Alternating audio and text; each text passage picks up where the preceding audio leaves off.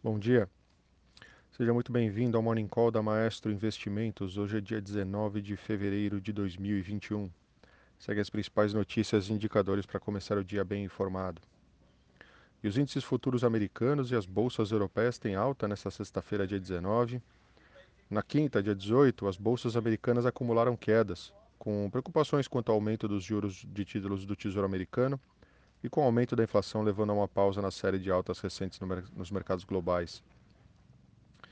Agora pela manhã, Tóquio fechou o dia em queda de 0,72%, Hong Kong fechou o dia em alta de 0,16% e Xangai, na mesma linha, fechou o dia em alta de 0,57%.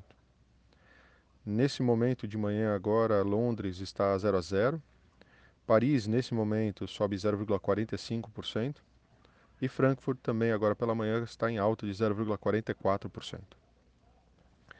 Na, nas Américas, os futuros de Dow Jones agora pela manhã estão subindo 0,18%, os futuros de S&P 500 estão subindo 0,25% e os futuros de Nasdaq também estão subindo agora pela manhã 0,35%.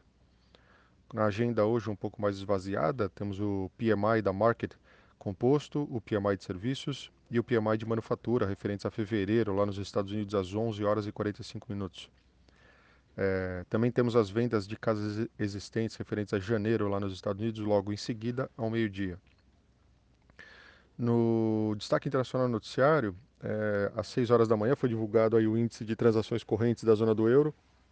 O índice com ajuste sazonal veio em 36,7 bilhões de euros, frente a 24,8 bilhões de euros da medição anterior um aumento expressivo aí.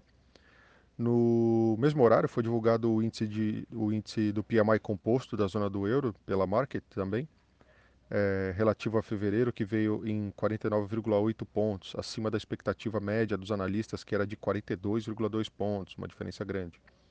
A medição anterior viera em 41,2 pontos. O PMI industrial da zona do euro em fevereiro veio em 54,9 pontos, frente à expectativa de 53,2 pontos. A medição anterior viera em 54,1 pontos, ou seja, aumentou nos dois sentidos, tá? do lado industrial, positivo para a Alemanha.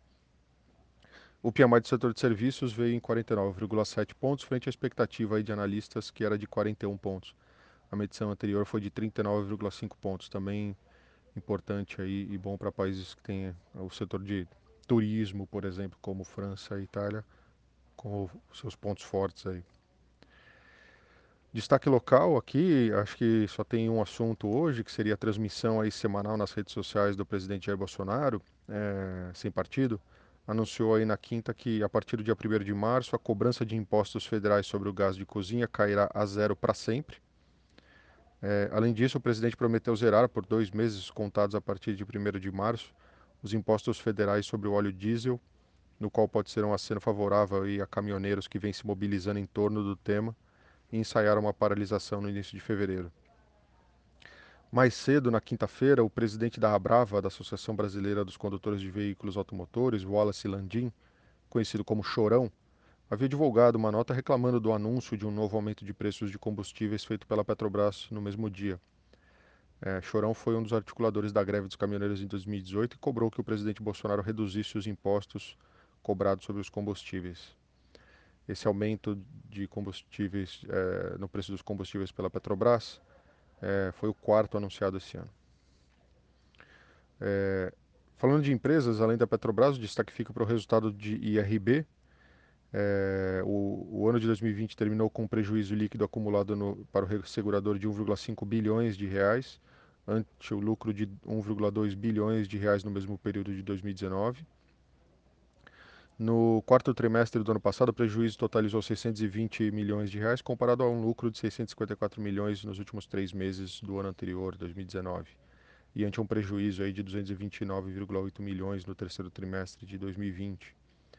É, a empresa divulgou seus números no final da noite de quinta-feira. É, a JHSF Participações reportou após o fechamento da quinta-feira uma queda de 10,4% no lucro líquido no quarto trimestre de 2020 de 211 milhões de reais para 189,2 milhões de reais na comparação com o mesmo período do ano anterior. É, no acumulado de 2020, hoje houve uma alta de 98,6% para 638,9 milhões de reais no lucro líquido.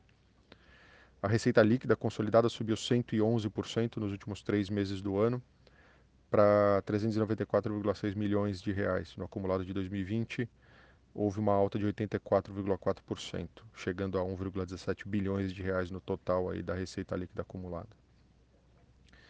E por último, a Localweb anunciou que assinou o contrato de compra e venda de ações da Creditsfera, uma fintech. A operação foi realizada por meio de subsidiária Tray, pelo valor de 26,6 milhões de reais. O Conselho da Hydro Brasil aprovou aí a compra de 100% da TechFit e a Vale criou a diretoria executiva para sustentabilidade. É, Unidas e por último a Unidas aprovou a emissão de 450 milhões de reais em debentures. Então por hoje é só. Bom dia, um abraço, bons negócios e bom final de semana.